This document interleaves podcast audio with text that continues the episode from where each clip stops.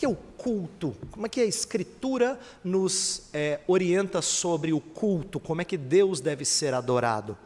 Então, o culto bíblico é algo que nós precisamos atentar. Nós vamos olhar para diferentes passagens é, ao longo ah, desses próximos domingos. Vocês que já estão na igreja há algum tempo, os membros da igreja e aqueles que estão visitando por algum tempo, sabem que tem sido costume nosso é, pregar em pequenas séries. E a gente vai fazer uma série sobre culto, sobre adoração. Então eu quero começar por 2 Crônicas 29, pois esse é um texto no qual o rei Ezequias vai arrumar a adoração de Judá em seus dias. Então eu vou ler versos 1 a 19 Peço que você acompanhe. Segundo Crônicas 29, de 1 a 19, diz assim. Tinha Ezequias 25 anos de idade quando começou a reinar e reinou 29 anos em Jerusalém. Sua mãe se chamava Abia e era filha de Zacarias. Fez ele o que era reto perante o Senhor, segundo tudo quanto fizera Davi seu pai. No primeiro ano do seu reinado, no primeiro mês, abriu as portas da casa do Senhor e as reparou. Trouxe os sacerdotes e os levitas, ajuntou-os na praça oriental e lhes disse: Ouvi-me, ó levitas, santificai-vos agora e santificai a casa do Senhor, Deus de vossos pais. Tirai do santuário a imundícia. Porque nossos pais prevaricaram e fizeram o que era mal perante o Senhor nosso Deus, e o deixaram. Desviaram o seu rosto do tabernáculo do Senhor e lhe voltaram as costas. Também fecharam as portas do pórtico, apagaram as lâmpadas, não queimaram incenso, nem ofereceram holocaustos no santuário ao Deus de Israel. Pelo que veio grande ira do Senhor sobre Judá e Jerusalém, e os entregou ao terror, ao espanto e aos assobios, como vós o estáis vendo com os próprios olhos. Porque eis que nossos pais caíram à espada, e por isso nossos filhos, nossas filhas e nossas mulheres estiveram em cativeiro. Agora estou resolvido a fazer aliança com o Senhor Deus de Israel, para que se desvie de nós o ardor da sua ira. Filhos meus, não sejais negligentes, pois o Senhor vos escolheu para estardes diante dele para o servirdes, para serdes seus ministros e queimardes incenso. Então se levantaram os levitas, Maate, filho de Amazai, e Joel, filho de Azarias, dos filhos dos coatitas, dos filhos de Merari, Quis, filho de Abdi, e Azarias, filho de Jealelel, dos gersonitas, Joá, filho de Zima, e Éden, filho de Joá dos filhos de Elisafã, Sinri e Jeuel, dos filhos de Asaf, Zacarias e Matanias, dos filhos de Emã, Jeuel e Simei, dos filhos de Gedutum, Semaías e Uziel. Congregaram a seus irmãos, santificaram-se e vieram segundo a ordem do rei pelas palavras do Senhor, para purificarem a casa do Senhor. Os sacerdotes entraram na casa do Senhor para purificar e tiraram para fora ao pátio da casa do Senhor toda a imundícia que achavam no templo do Senhor e os levitas a tomaram para levarem para fora ao ribeiro de Cedron. Começaram, pois, a santificar no primeiro dia do primeiro mês. Ao oitavo dia do mês, vieram ao pórtico do Senhor e santificaram a casa do Senhor em oito dias. No décimo sexto dia do mês acabaram. Então foram ter com o rei Ezequias no palácio e disseram: Já purificamos toda a casa do Senhor, como também o altar do holocausto com todos os seus utensílios e a mesa da proposição com todos os seus objetos. Também todos os objetos que o rei Acas no seu reinado lançou fora na sua transgressão, já preparamos e santificamos. E eis que estão diante do altar do Senhor. Esse texto vai revelar para a gente que se havia uma coisa pela qual o povo judeu, durante a monarquia, era apaixonado, isto é, se havia um objeto do seu orgulho, uma fonte de alegria que deveria ocupar o centro das suas vidas, essa uma coisa era o templo, na cidade de Jerusalém. Ah, o templo era assim o xodó. Mas era mais do que xodó, é uma palavra pobre. Era a grande esperança, o símbolo da sua confiança. Tanto é que o Salmo 137 foi um salmo escrito quando o povo estava na Babilônia. E eles estão tristes, tão tristes, eles falam assim: Senhor, como é que a gente pode cantar às margens do rio na Babilônia? Os nossos é, é, opositores, os que nos dominaram, pedem para a gente cantar, mas como a gente pode cantar? Nós estamos distantes de Jerusalém. Num determinado momento do salmo, ele fala assim: Que a língua se me apegue ao céu da boca, se Jerusalém não for a minha maior alegria. Jerusalém era a maior alegria de quem era fiel ao Senhor. Você já ouviu o Salmo 27 que fala assim: Uma coisa peço ao Senhor e a buscarei, que eu possa morar na casa do Senhor todos os dias da minha vida, para contemplar a beleza do Senhor e meditar no seu templo. Não é? Você já ouviu Salmo 84: Pois um dia nos teus átrios vale mais do que mil. Prefiro estar, ele fala assim: prefiro estar à porta da casa do meu Deus a permanecer nas tendas da perversidade. Se você é como eu e cresceu na igreja, principalmente na igreja presbiteriana, você cantou: Alegrei-me quando me disseram, vamos à casa do Senhor. Salmo 122. Percebe? Os salmistas o tempo todo estão dizendo que o tabernáculo e depois o templo sempre foram colocados ali no centro das tribos para serem o centro das suas vidas. Inclusive, era assim que o povo andava no deserto. Tinha uma disposição certa. Três tribos ficavam ao norte, três ao leste, três ao oeste, três ao sul, e no centro o tabernáculo. Deus já estava ensinando até no jeito de acampar que tinha uma maneira certa de estruturar o povo, todos em torno do tabernáculo. O problema é que o livro de Reis, o livro de Crônicas, que conta a história da monarquia, mostra que nem sempre, na verdade, na maioria das vezes, o templo não era tão importante para o povo de Deus.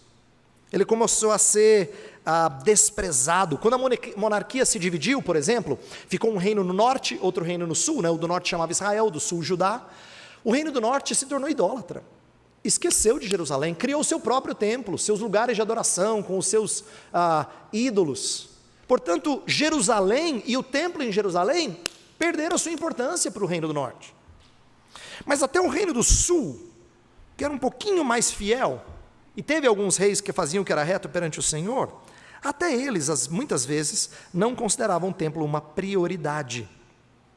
E quando eles colocavam o templo fora de cena, fora do seu foco, eles estavam tirando Deus de cena.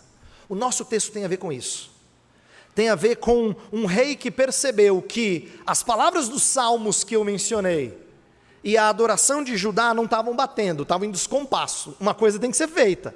A gente precisa resgatar a adoração em Judá. E ele resolve fazer algo a respeito. Quando ele sobe ao trono, Ezequias iniciou uma reforma religiosa com a purificação do templo. É o texto que a gente acabou de ler. Foi a primeira grande decisão do seu reinado. Imagina, primeiro dia, né? Você está lá, é, assumiu o posto de rei, e aí o que, que você vai fazer? Nós vamos limpar o templo. Então isso é significativo. A sua primeira decisão normalmente envolve as agendas mais urgentes. E a agenda de Ezequias envolvia cuidar da adoração. Então, eu quero que nós entendamos e pensemos a partir desse texto a adoração a, do Senhor, a partir de princípios que a gente aprende com Ezequias. Mas antes da gente tirar princípios do próprio texto que a gente leu, eu quero que você entenda como é que o que Ezequias está fazendo tem tudo a ver com a história que o cronista está contando. Se você já leu a Bíblia, pelo menos esse trecho histórico, você vai perceber que reis e crônicas contam histórias semelhantes, mas eles dão ênfases diferentes. E o cronista faz questão de enfatizar adoração, coisas que estão ligadas ao culto. Por exemplo, a história de Ezequias tem três capítulos sobre a sua reforma religiosa. O livro de Reis tem um versículo. Um versículo sobre a mesma coisa. Crônicas gastou três capítulos inteiros do que não aparece em Reis, para mostrar que a ênfase realmente está na adoração, no templo, naquilo que a gente faz quando reunidos publicamente. Tem um sentido para isso. É importante que você saiba que Crônicas foi escrito ah, quando o povo já tinha voltado do cativeiro babilônico e estava recomeçando. E a primeira coisa que eles fizeram foi construir o templo, mas não foi tão empolgante assim, sabe? Porque o templo que eles reconstruíram não era tão bonito quanto o de Salomão. Era assim um templinho, né? Então tinha gente que via e falou assim: ah, gente, templo era o de Salomão, não era essa coisica aqui. Inclusive, há textos na Escritura que registram que alguns choraram de tristeza, enquanto outros choravam de alegria, porque finalmente o templo foi reconstruído. Alguns choraram de tristeza, como quem diz: que vergonha. Então o povo estava muito desanimado, enfrentou várias adversidades. Os samaritanos dificultaram a retomada da reconstrução de Judá. Então o povo precisava de, precisava de ânimo, de encorajamento. E é isso que Crônicas vai fazer. Ele vai recontar a história da monarquia, de Davi, de Salomão, dos outros reis, sempre voltado para a ideia de templo. Por exemplo, Quando ele começa, se você lembra de ler devocionalmente Crônicas, você lembra que os primeiros oito capítulos lá de Crônicas, na verdade, os primeiros nove capítulos é só genealogia, né? É nome, nome, nome, nome, nome, nome, nome. Aí no outro dia você vai fazer devocional, é nome, nome, nome, nome, nome. Mas tem uma ênfase interessante. As duas tribos que recebem destaque é Judá e Levi, porque Judá é de onde vem o rei e os levitas cuidam do templo. Então são as únicas tribos que recebem destaque especial na cronologia. Quando conta a história de Davi, fala de várias coisas que ele fez, como ele trouxe a arca da aliança de volta para Jerusalém, as suas diretrizes para adoração, mostra como é que ele fez todos os preparativos para o templo, como ele comissionou o seu filho Salomão para construir. E olha que curioso, o pecado com Batseba não é registrado em crônicas, mas o pecado de levantar o censo sim. Você fala, nossa, mas levantar o censo não parece tão marcante né, na biografia de Davi quanto pecado de Batseba, mas tem uma razão. É porque, como resultado desse levantamento do censo, ele acabou comprando um terreno onde seria construído o templo. Então, o cronista tem uma, uma agenda em mente. Ele quer contar a história de como Deus está cuidando da adoração com ele. A história de Salomão, por exemplo, tem muito sobre a sua construção do templo e não mostra a sua derrocada espiritual de casar com mulheres estrangeiras. Não mostra, porque a intenção dele não é a mesma do escritor de Reis. A intenção dele é a preparação do povo de Deus para ser um povo adorador. Perceba, então, a, o tempo todo o cronista está preocupado com culto, com adoração, com o templo. Durante reis maus, o templo era poluído e às vezes alguns reis mais santos, mais justos, tentavam resgatar a adoração verdadeira. O tempo todo, o interesse é preservar a adoração do Senhor, manter esse povo sendo um adorador genuíno e verdadeiro. Então a história de Ezequias se encaixa nessa, nessa ênfase, tá? Ezequias está mostrando zelo por Deus estar no centro da nação, através da imagem do templo. É por isso que ele resolve limpar o templo. O que eu quero fazer aqui no resto do nosso tempo é olhar para a história de Ezequias e fazer algumas conexões com Jesus Cristo e o que ele faz em relação à adoração, em relação a adoradores. Como é que ele cuida a, do seu templo, que são vocês, onde habita o Espírito Santo de Deus, tá certo? Vamos começar olhando primeiro para a centralidade da adoração. O nosso texto diz que, verso 3: No primeiro ano do seu reinado, no primeiro mês, abriu as portas da casa do Senhor e as reparou. Trouxe os sacerdotes, os levitas, ajuntou-os na praça oriental e lhes disse: Ouvi-me, ó levitas, santificai-vos agora e santificai a casa do Senhor, Deus de vossos pais.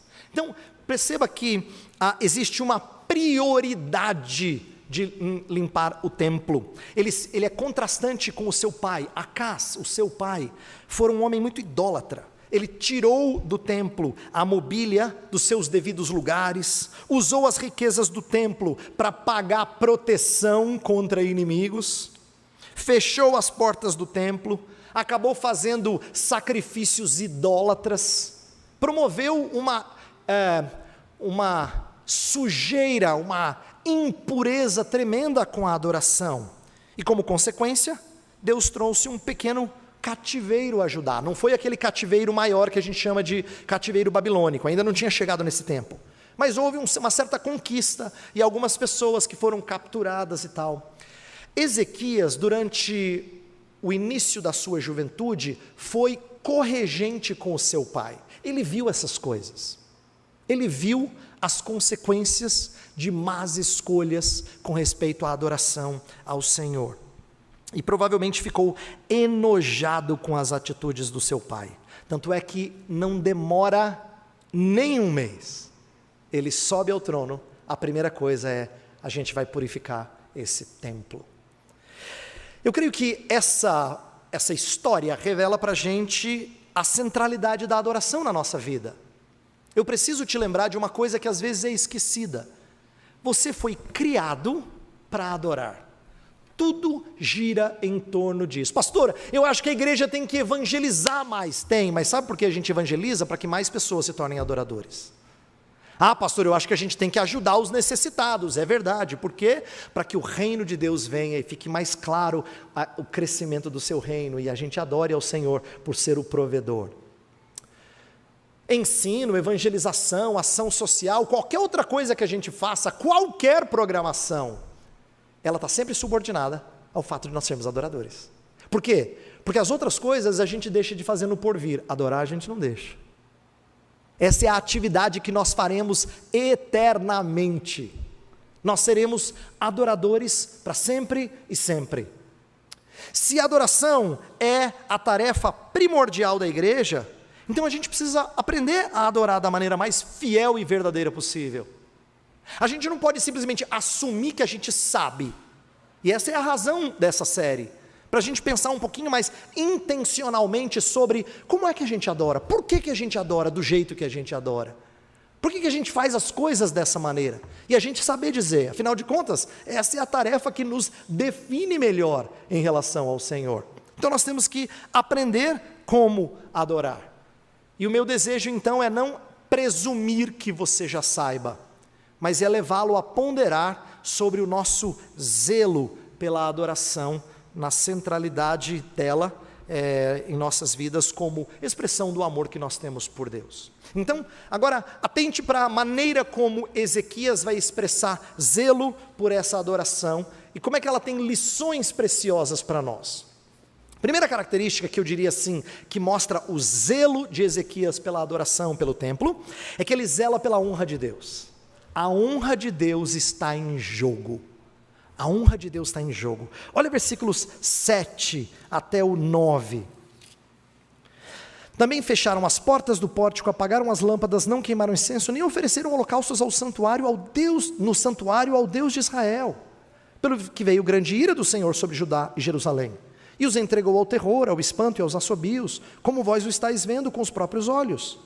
O que, que ele está dizendo aqui? Vocês desprezaram o Senhor o Senhor pesou a mão sobre vocês. Sabe o que as nações vizinhas estão dizendo agora? Que vocês são a vergonha do Senhor.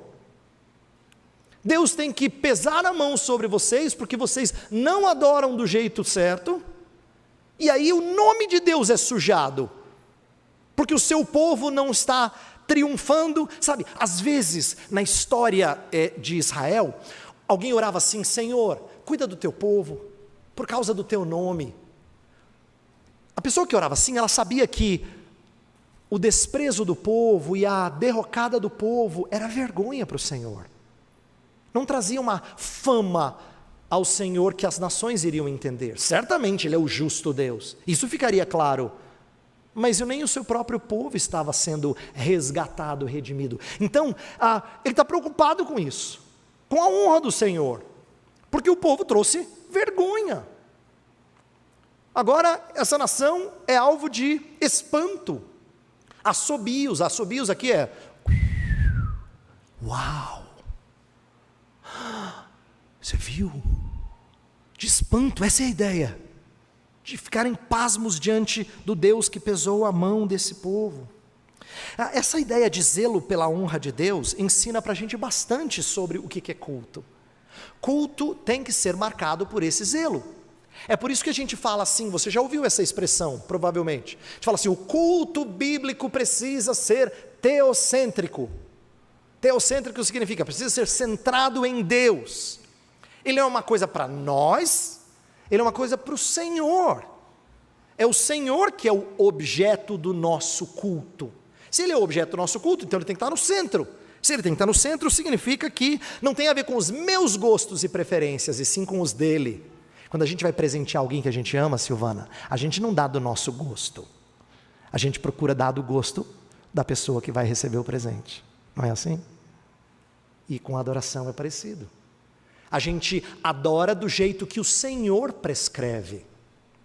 Isso, na nossa tradição reformada presbiteriana, é chamada de princípio regulador do culto. Isso está presente nos nossos símbolos de fé. Confissão de Fé de Westminster fala que a maneira pela qual a gente deve adorar o Senhor é determinada pelo próprio Senhor. De tal forma que eu não posso acrescentar ideias minhas, coisas da minha cabeça na hora da adoração. Eu preciso ser norteado pela palavra do Senhor para adorá-lo.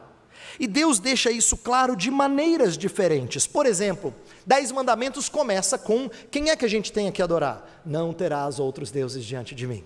Não é? Então, o primeiro mandamento é: eu tenho que adorar o Deus certo. Mas o segundo mandamento já tem a ver com como a gente deve adorar o Deus certo. Não farás para ti imagem de escultura. Quer dizer que Deus é zeloso não só por se apresentar como aquele que deve ser adorado, mas você ainda tem que aprender do jeito que você deve adorá-lo. Isso é uma preocupação nas Escrituras. Quando Nadab e Abiú trouxeram um fogo estranho para dentro do tabernáculo, Deus fulminou. Para mostrar que brincar com a honra de Deus não é não é uma coisa leve. Então, Deus deixa muito claro que ele pesa a mão sobre aqueles que trazem invenções, inovações. Por quê? Porque Deus determina como ele quer ser adorado. Essa é a primeira coisa marcante ah, na reforma religiosa de eh, Ezequias. Ele é norteado por aquilo que Deus prescreve, a honra de Deus. Ele fala: eles fecharam as portas, eles apagaram as lâmpadas, não queimaram incenso, não ofereceram holocaustos, tudo que havia sido prescrito na lei do Senhor, eles deixaram tudo para trás. Por isso que agora são motivo de vergonha. Então Ezequias está mostrando o nosso zelo pela honra do Senhor. Mas não é só Ezequias que faz isso. A razão pela qual Ezequias é admirável e digno de ser imitado é porque ele lembra muito o zelo do Salvador Jesus Cristo pela honra do seu Pai. Você lembra o que Jesus fez quando começaram a sujar o templo com mercado e ganho de dinheiro? Em João capítulo 2, aquele texto que mostra um Jesus irado, a gente tem dificuldade de imaginá-lo assim, né? Jesus parece assim, aquele que fala assim, tão baixinho, sou manso e humilde de coração. Mas naquele dia ele pega uma corda, faz um chicote, sai derrubando mesa. Quem viu falou: ficou louco. Mas aí, João é muito perspicaz. Nessa hora, o Espírito de Deus fez assim: ó, dá uma luz para ele. E aí ele lembra de um texto que fala assim: O zelo pela casa do meu pai me consumirá. Olha, o Senhor Jesus Cristo estava agindo daquela forma, porque a adoração é coisa com a qual não se brinca. A casa do Senhor era o xodó dele, era a menina dos olhos, e o zelo pela casa do seu pai lhe consumiu. Por isso que ele resolve limpá-la de impurezas. Percebe como Jesus Cristo está ensinando que a sua grande preocupação é com o lugar de adoração. É claro que ele não está se referindo simplesmente a essas quatro paredes, sabe? Ele vai dizer que ele destrói e reconstrói o templo, está se referindo a si. E ele vai, como a gente vai ver mais daqui a pouco, ele vai convocar adoradores para o adorarem em espírito e em verdade. Mas o ponto que eu quero destacar aqui é o seu zelo pela casa do Senhor. Não é um lugar onde a gente mercadeja. Ele queria mostrar que a casa do Senhor é motivo de zelo é algo que deve nos consumir, no bom sentido da palavra, nos consumir, encher o nosso coração de anseio por mantê-la limpa. Repito, isso não diz respeito simplesmente ao cuidado de paredes, ou de bancos, ou de chão. Diz respeito ao cuidado da adoração, para que ela não seja marcada por impurezas. A segunda característica que eu vejo em Ezequias, ligada à adoração, é o seu zelo pela preparação de adoradores.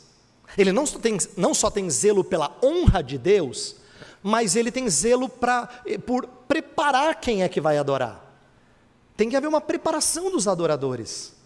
Então, olha o que ele faz no versículo 6. Ele diz assim: que os nossos pais prevaricaram, fizeram o que era mal perante o Senhor, nosso Deus, e o deixaram, deixaram o seu rosto do tabernáculo do Senhor e lhe voltaram as costas.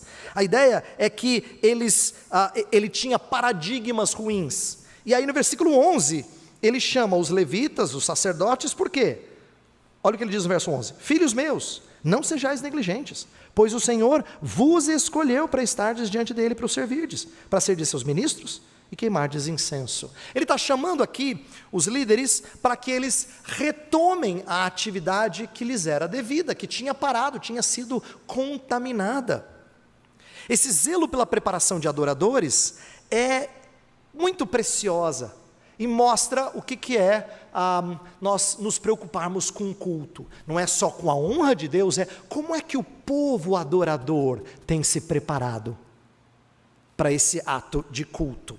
Você percebe aqui que há uma quebra de paradigmas ruins. Ezequias é um ótimo exemplo de que, de que um, filho de peixe nem sempre é peixinho, né? Seu pai fez o que era mal perante o Senhor, mas ele fez o que era reto perante o Senhor. Ele não repetiu os erros dos seus antepassados.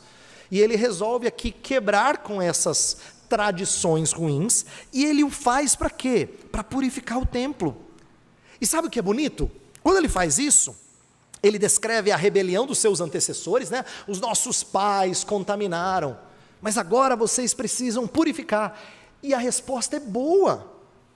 Versículo 12 fala assim: Então se levantaram os levitas, e aí começa a listar todos eles. E o versículo 15 fala: Congregaram a seus irmãos, santificaram-se e vieram segundo a ordem do rei. Eles responderam bem à chamada de preparação. Versículo 16 fala que eles tiraram as impurezas, tiraram toda a imundícia que acharam no templo do Senhor e os levaram, e, e os levitas a tomaram para levarem para fora.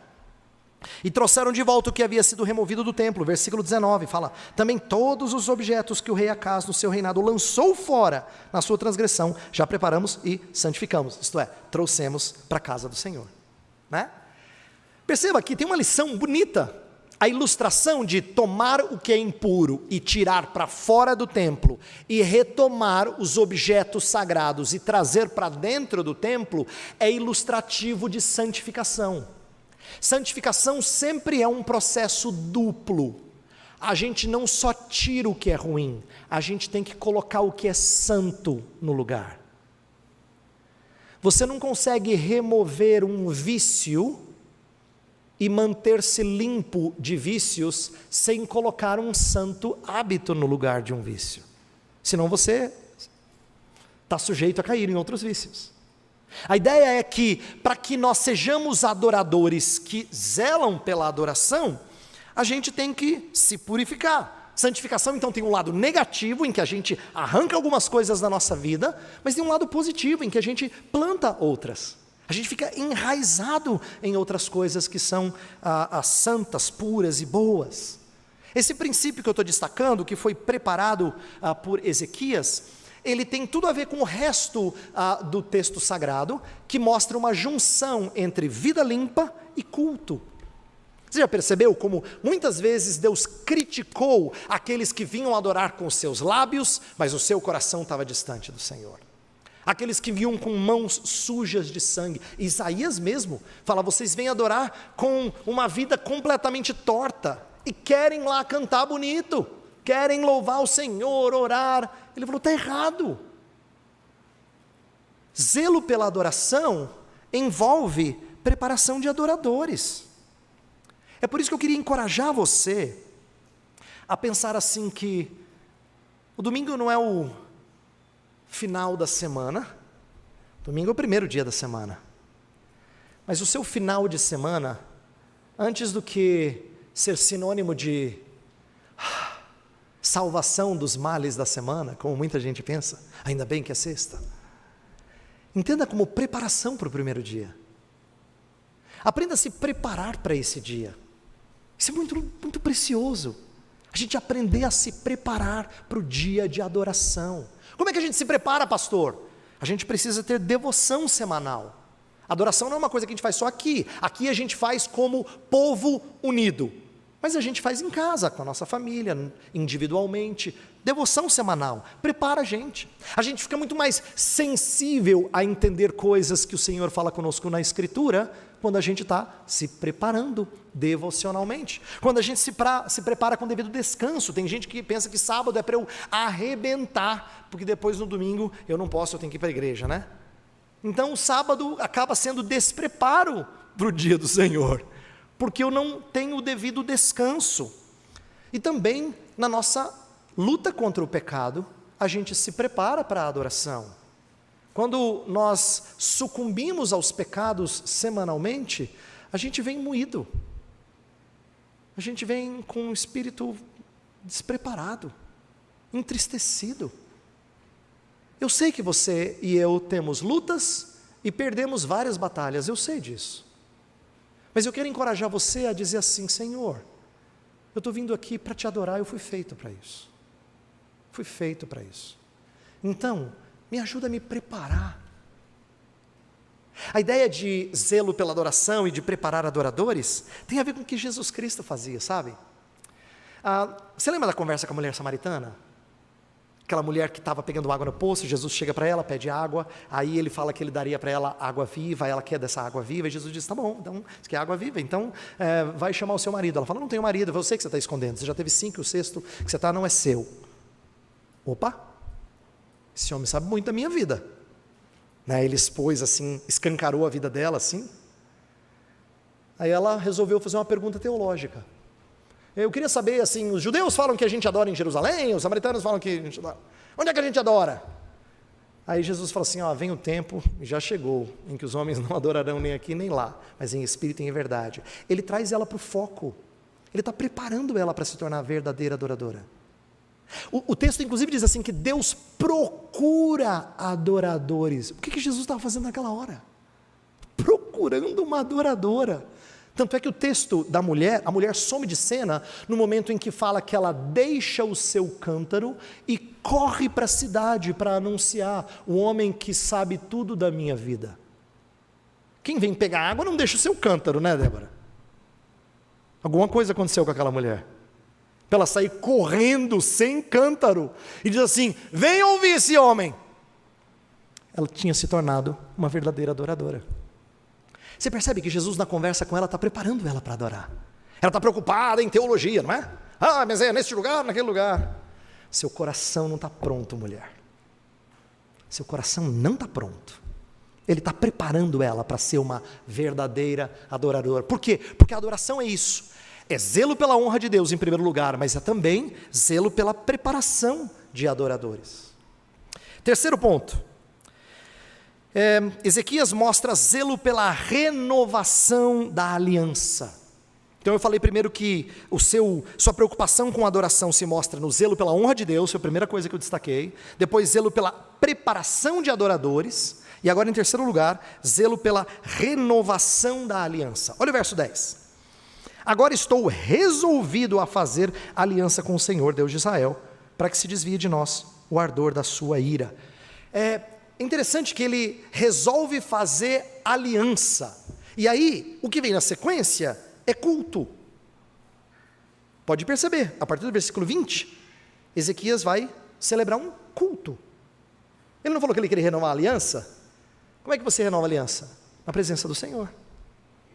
Então, olha o que esse texto está nos ensinando: que culto é uma cerimônia de renovação de votos.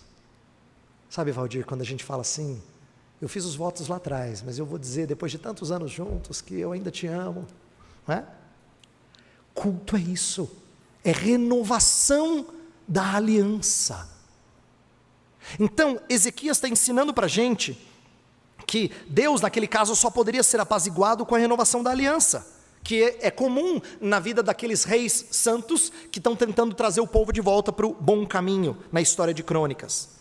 Esse foi só o começo de um resgate da nação para o templo. Interessante que, antes de qualquer medida política, esse rei esteja, é, é, estivesse focado no templo, né? Ele está focado no templo. Por quê? Porque ah, o culto é o lugar em que a gente renova a nossa aliança. Quero vencer os meus inimigos? Eu tenho que me dedicar a renovar a minha aliança com o Senhor. Então, é, é bom que a gente seja lembrado disso. Eu estava lendo um autor, relendo, na verdade, eu tinha lido ele vários anos atrás, mas relendo um autor que me lembrou de algo muito precioso. Ele fala assim: Nós não nos achegamos ao culto porque Deus nos. Ah, porque por uma questão de hábito. A gente não vem ao culto por uma questão de hábito. Né? A gente não vem aqui porque a gente porque é um costume social, ou porque a gente tem necessidades emocionais de que Deus cure. Sabe por que a gente vem aqui? Porque Deus nos chamou. Igreja, a palavra igreja no grego, eclesia, eclesia, significa chamados para fora. Você vocês são uma comunidade de pessoas convocadas para fora do mundo e para dentro de um povo adorador. Para fora de uma comunidade impura e para dentro de um povo adorador. Então nós vamos à igreja porque Deus nos chamou. Porque Deus nos convoca a renovar a aliança com Ele. Por isso que vocês têm me ouvido há mais de um ano a falar assim: você está aqui porque o Senhor te convocou. Você não está aqui porque é costume, sabe? Eu vou na igreja desde pequeno, sabe, pastor? Não. Você está aqui porque o Senhor te convocou. É possível que tenha tornado, se tornado um costume. Eu não estou negando isso. É possível que você tenha dito hoje de manhã, meu bem, nós vamos para o culto hoje. Aconteça o que acontecer. Eu não estou negando isso. Mas isso só é possível porque o Senhor te chamou. Só é possível porque o Senhor te convocou a renovar a aliança com Ele. E aliança envolve resposta do povo, não é? Os salmos, por exemplo, eles sempre começam com os feitos de Deus: o Senhor Criador, o Senhor Preservador, o Senhor Redentor. E aí sempre tem as respostas nossas, louvando, ah, agradecendo, ou lamentando, confessando. Os salmos ilustram para a gente bastante o que acontece no culto. Pelo fato de ser uma, uma cerimônia de renovação da aliança, culto é um diálogo. E eu quero que você aprenda isso. No culto acontece um diálogo entre Deus e o seu povo. Por isso que a gente lê a Bíblia, Deus fala com você, e você canta em louvores a Ele. Né? Você, ah, Deus mostra o seu pecado, você ora confessando. Deus te abençoa com a palavra e você responde em ofertas de gratidão. A ideia é que numa renovação de aliança, Deus sempre toma iniciativa, porque na aliança de Deus sempre é assim, não é você que dá o primeiro passo. Deus toma iniciativa e a gente responde a Ele. A gente responde a Ele. Então existe um diálogo, não é uma conversa de mão única. Nós não somos passivos, você não vai para a igreja assistir o culto, já falou essa, né? Infeliz essa frase. Não é televisão, né? Tem gente assistindo no YouTube lá. Então é uma pena que você está assistindo o culto, você que está nos acompanhando aí na internet. Adore ao Senhor, não assista o culto. Você foi convocado para dialogar com Ele. Toda vez que Ele fala, você responde. Se Ele fala em espanto, você adora. Se ele fala da sua pureza, você confessa o seu pecado. Se ele fala da sua redenção, você responde com o coração agradecido. É assim. No culto a gente sempre tem um diálogo. O culto funciona como a redramatização da nossa redenção. É muito bonito isso. Por isso que vocês estão ouvindo várias vezes a ideia de que a gente começa com um Deus que é todo poderoso, maravilhoso, grande em misericórdia Aí a gente reconhece os nossos pecados, agradece a Ele, Ele fala conosco e a gente sai por este mundo como missionários dele. A ideia é que o que acontece no culto aqui é o que acontece na nossa redenção. Deus se mostrou em glória, revelou nosso pecado, nos remiu e nos comissionou. Todo domingo, a nossa redenção se repete, como se fosse um teatro, em que Deus nos relembra como é que nós somos chamados para ser povo dele. É isso. E se é um diálogo, agora tem lições importantes para a gente aprender. Se é um diálogo, então a gente tem que lembrar que quando a gente está em culto público, nós somos um povo só. Nós cantamos e lemos como um só povo. É por isso que eu faço questão de muitas vezes ter leitura em uníssono, que a gente lê como um povo. A gente responde a uma só voz. A Escritura fala nesses termos. Então, como povo, nós agimos como comunidade. A gente tem que então promover coisas no culto que expressem isso. Imagina um visitante chegando a um culto evangélico. E aí tem gente orando aqui, outro ali, outro lá, outro lá, outro lá, tudo desconexo. O que está acontecendo? Não comunica comunidade. Não comunica junção. É por isso que quando a gente ora, um ora na primeira pessoa do plural e nós dizemos amém. Por quê? Porque todo mundo está fazendo a mesma oração. Você percebe? No culto a gente expressa comunidade. Quando a gente canta, a gente canta conjuntamente, adorando ao Senhor como um só povo.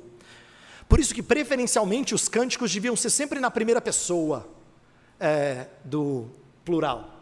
Louvamos-te, ó Deus, né? Não eu louvo, mas nós louvamos-te, ó Deus, pelo dom de Jesus, que por nós pecadores morreu sobre a cruz. A ideia de que nós fazemos como povo.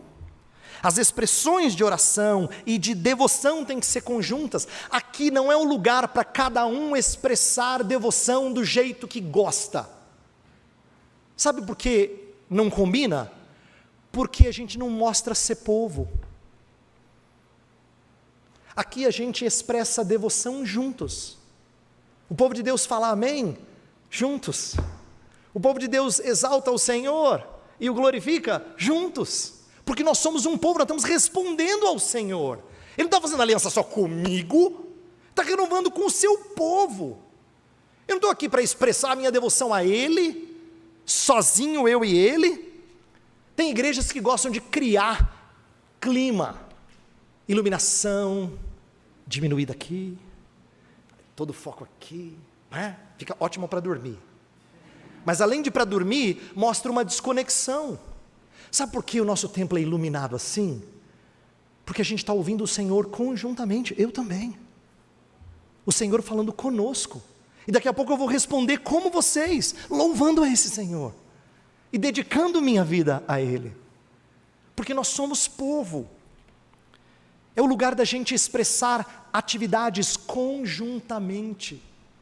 Eu sei que às vezes a gente tem vontade de fazer algumas coisas sozinho, mas eu quero estimular você a pensar em fazer coisas coletivamente. Por exemplo, alguns de vocês, eu sei que vocês gostam, e é, e é compreensível, não é errado, mas escute o princípio. A gente gosta de fechar os olhos e sentir mais Deus. Meu pedido a você, não feche por muito tempo, não. Você veio aqui para ver o seu irmão adorar com você. Você não está sozinho. Feche seus olhos em casa, tá bom? Faz assim em casa, quando você estiver sozinho, você e o Senhor. Tudo bem. Aqui eu quero que você veja o seu irmão e cante com ele. Sorria e se alegre com ele, pelo que o Senhor fez por vocês. Aqui é o lugar da gente estar tá junto como povo, expressando a nossa resposta a um Deus que renova a aliança. E não tem jeito mais gostoso da gente fazer isso do que nos aproximarmos dele com ousadia e temor. A gente leu no começo do culto que o Senhor é fogo consumidor. Significa que a gente sai correndo dele? Não. Tem Cristo. Se tem Cristo, a gente se aproxima de forma ousada. Hebreus 10 fala assim: tendo intrepidez pelo sangue de Jesus, entremos no Santo dos Santos. Você imagina a primeira vez que os, sacerdotes, os sacerdotes entraram no Santo dos Santos depois do véu rasgado na morte de Jesus? Acho que alguns deles deviam estar entrando com o joelho batendo assim, que eles sabiam que se entrasse lá Deus fulminava. Porque estar na presença de Deus não era brincadeira. Mas agora o Santo Deus, o fogo consumidor, convoca você a estar na presença dEle. Mas não se esqueça, Ele continua fogo consumidor. Por isso que estar na presença de Deus não é livre, leve, solto, entendeu? Não é. Tem peso de glória. A palavra glória dá a ideia de peso.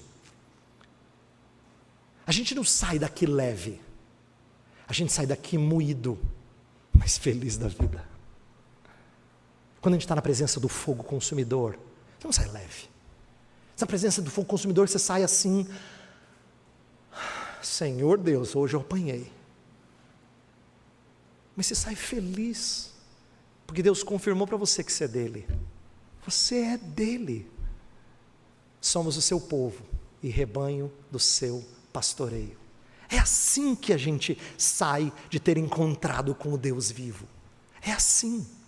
Essa é a nossa resposta adequada. E eu termino chamando você a compreender que tudo isso é possível, porque é o Rei que nos conduz à verdadeira adoração. Em todo o texto, não foi Ezequias que tomou a iniciativa? Não é precioso isso? Ezequias diz: temos que limpar o templo. Então, sacerdote, pá, pá, pá, pá. É isso mesmo. Quem é que conduz a nossa adoração? É o nosso Rei. É Cristo Jesus. Por isso que quando a gente ora, a gente ora em nome de Jesus. Quando a gente adora, a gente adora em nome de Jesus. Quando a gente agradece, é em nome de Jesus. É o nosso Rei quem nos conduz a adorar adequadamente. Minha oração é que você ah, tenha essa percepção de que estar diante do fogo consumidor é a coisa mais importante que há e séria, e demande que eu me comporte como convém. Mas que isso não seja motivo do meu desânimo, tristeza ou medo, mas da minha alegria. Não leve. Uma alegria de quem foi impactado e transformado pela verdade de Deus. Essa é a alegria do Senhor. Essa é a alegria que é a nossa força. Oremos ao Senhor e peçamos a Ele que nos ensine a adorar como convém. Senhor Deus, nosso Pai, estar diante do Senhor hoje não é menos sério do que foi nos dias de Moisés. E é por isso que nós não devemos, Senhor, tratar este dia e esta hora de maneira leve, como se fosse uma coisa corriqueira, semanal. Senhor, nós estamos diante de Ti. Estar na Tua presença é coisa seríssima. Por isso que nosso comportamento precisa ser adequado a estar diante de um Deus que é santo, santo, santo. Ó oh, Pai, prepara o nosso coração, limpa-nos de nossos maus caminhos, faz-nos compreender o privilégio de estar diante de Ti. Faz-nos adentrar o teu santuário com ousadia, sim, mas cheio de temor, porque o Senhor é o Todo-Poderoso. Eleva a nossa alma para que nos ah, sintamos diante da tua presença, mas que isso promova em nós um senso de reverência, de temor e de grande privilégio. Ó Senhor, abençoe nossa igreja, abençoe o teu povo, para que sejamos zelosos com a adoração, para que não brinquemos com isso e saibamos fazer como Ezequias, dedicar prioridade à adoração. Nós oramos em nome de Cristo. Amém.